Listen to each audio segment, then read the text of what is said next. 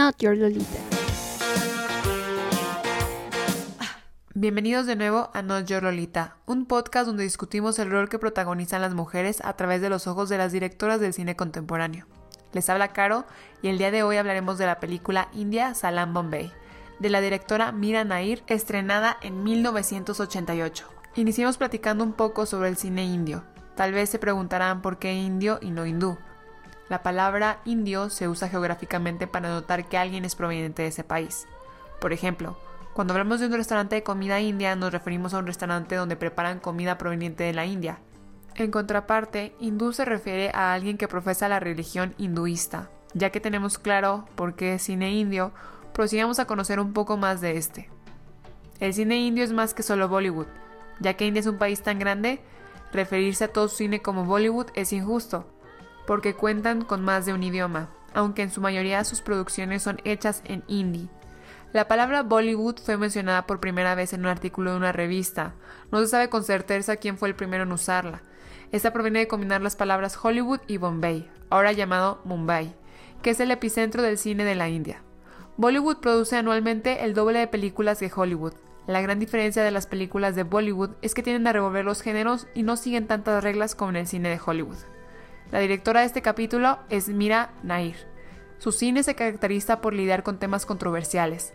Nació el 15 de octubre de 1957 en Bhubaneswar, Orissa, India. Empezó a estudiar en la Universidad de Delhi en 1975, pero no tardó más de un año en cambiarse a la prestigiosa Universidad de Harvard, en Massachusetts, Estados Unidos. Para su tesis en sociología, en 1979, hizo su primer documental, llama Masjid Street Journal, donde exploraba las costumbres de las comunidades musulmanas. En 1980 decidió dedicarse a los largometrajes. Dirigió y coprodujo y coescribió Salam Bombay, una de sus películas más aclamadas por la crítica. Esta fue nominada al premio de la mejor película extranjera de la Academia y al BAFTA de la mejor película en la lengua no inglesa. Ganó varios premios, incluyendo la Cam de O en el Festival de Cannes y el Premio Nacional a la Mejor Película de la India. Los dejo con mi compañera Luisa, que les contará más sobre esta grandiosa película.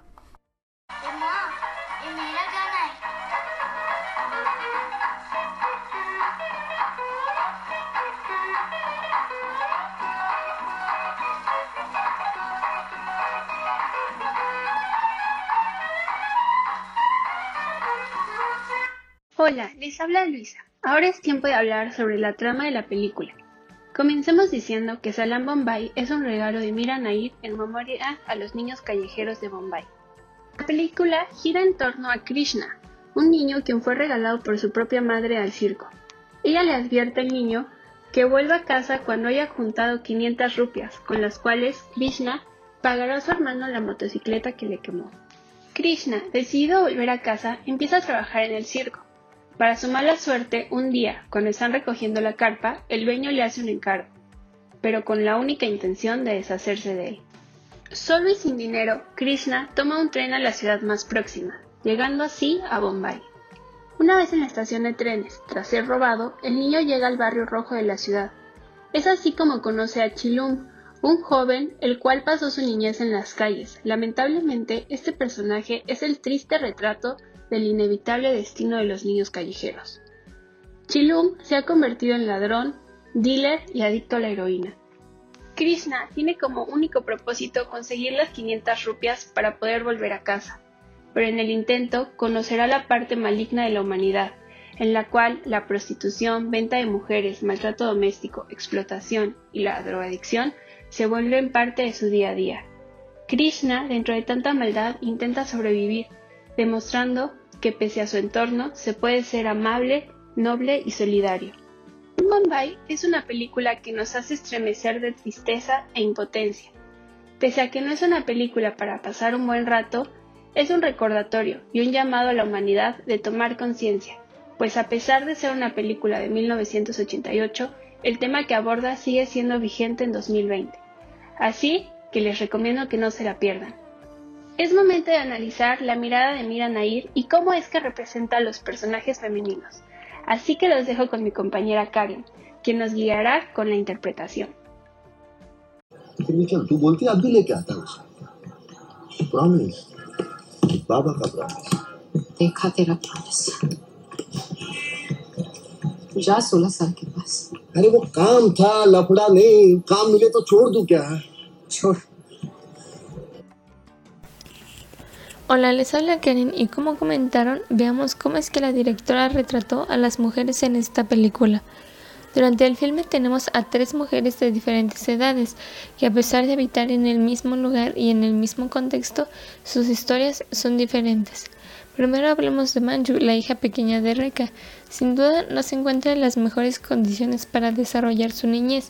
Su madre trabaja como prostituta, por lo que no tiene demasiado tiempo para estar con ella y además su trabajo hace que tenga que llevar a Manju a las casas de sus clientes.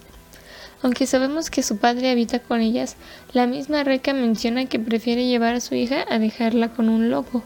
Cuando vemos que Manju le pide a su padre cosas sencillas como que juegue con ella o poder dormir en el mismo cuarto de sus padres, él recurre a la violencia.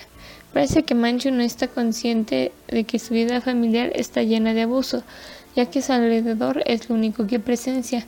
Cuando se aburre, va y juega con los niños de la calle, pero cuando llega Dulce 16 y Krishna parece mostrar atención en ayudarla, Manju la ve como una enemiga al pasar más tiempo con su amigo, y no se cuestiona que la chica está en una situación de trata de personas y que necesita ayuda, ya que probablemente el que traigan a nuevas mujeres a donde habita es común.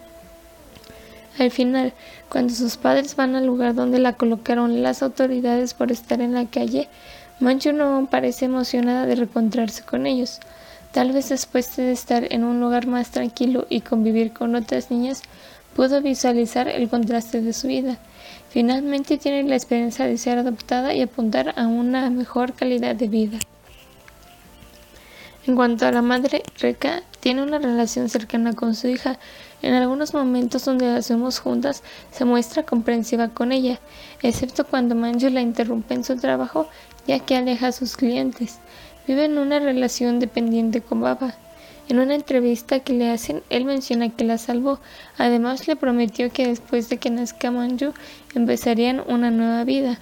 Pero vemos que a pesar de la violencia que hay por parte de Baba, Reka sigue tolerando estas actitudes, ya que en cuanto ella se muestra molesta, Baba regresa a un estado de tranquilidad y de arrepentimiento.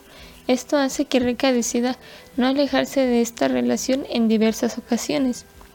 Cuando le informan que Manju será puesta en adopción, es cuando finalmente se da cuenta de que la razón por la que se aferraba a ese lugar era su hija. Sin ella ya no encuentra motivos para quedarse y se enfrenta con Baba para poder irse. Por último, vamos con la, con la adolescente que nominan como Dulces 16. Cuando llega en contra de su voluntad al lugar, vemos que hay varios testigos viendo la situación. Incluso algunos ríen desde, desde sus ventanas, y al no hablar hindi se le dificulta entender qué es lo que está sucediendo a su alrededor. Al inicio aprovecha las oportunidades que tiene para rebelarse e intentar escapar, pero esto cambia cuando Baba sale con ella y le hace las mismas promesas que Reka. Ella cree que Baba es la única persona que es amable con ella, aunque desconoce todo lo que hay detrás de este hombre sin mencionar la gran diferencia de edad que existe. Cuando Krishna la invita a irse con él, ella lo rechaza ya que tenía la esperanza de que Baba la salve. Ella es vista como un objeto para vender la única razón para no deshacerse de ella, a pesar de los conflictos que genera, es el dinero que pueden ganar de ella. Hasta que es vendida vemos como Baba solo la ve partir. En las tres historias solo queda la esperanza de que lleguen a un lugar mejor. Eso fue todo por hoy. Nos vemos la próxima semana con una nueva película y una nueva directora.